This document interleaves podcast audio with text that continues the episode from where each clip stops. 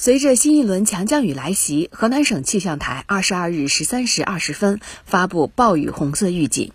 此后，二十二日十六时五十五分继续发布暴雨红色预警。由于本轮强降雨具有量极大、落区与前期河南洪涝灾害较重地区重叠度较高的特点，防汛形势严峻。为积极应对新一轮强降雨，八月二十一日，河南省防汛抗旱指挥部发布三号指挥长令，要求切实做好防汛应急抢险救援工作。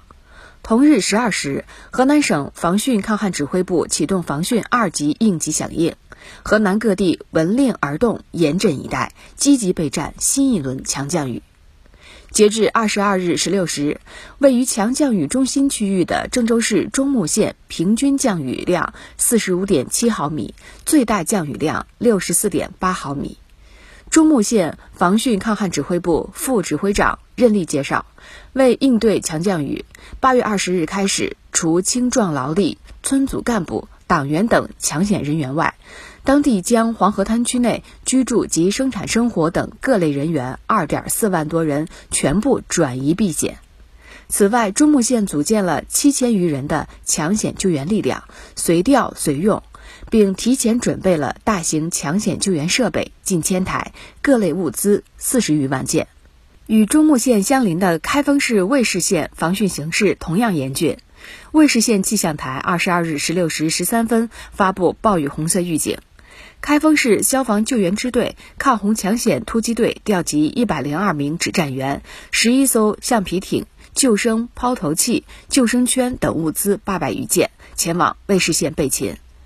除了提前组织群众转移避险，尉氏县委县政府组织二十七个单位三百七十八人，对城区重要防汛位置实行二十四小时专人驻守。截至二十二日十八时许，尉氏县城区出现积水点八处，积水深度基本在二百五十毫米，已启用抽排水设备七十余台进行排涝。据河南省气象台首席预报员苏爱芳介绍，此次河南强降雨有范围广、雨量大，伴有强对流和大风等特点。此次强降雨落区与前期遭受洪涝地区有重叠，需高度警惕强降雨叠加影响。三门峡市城市管理局工作人员张毅介绍说：“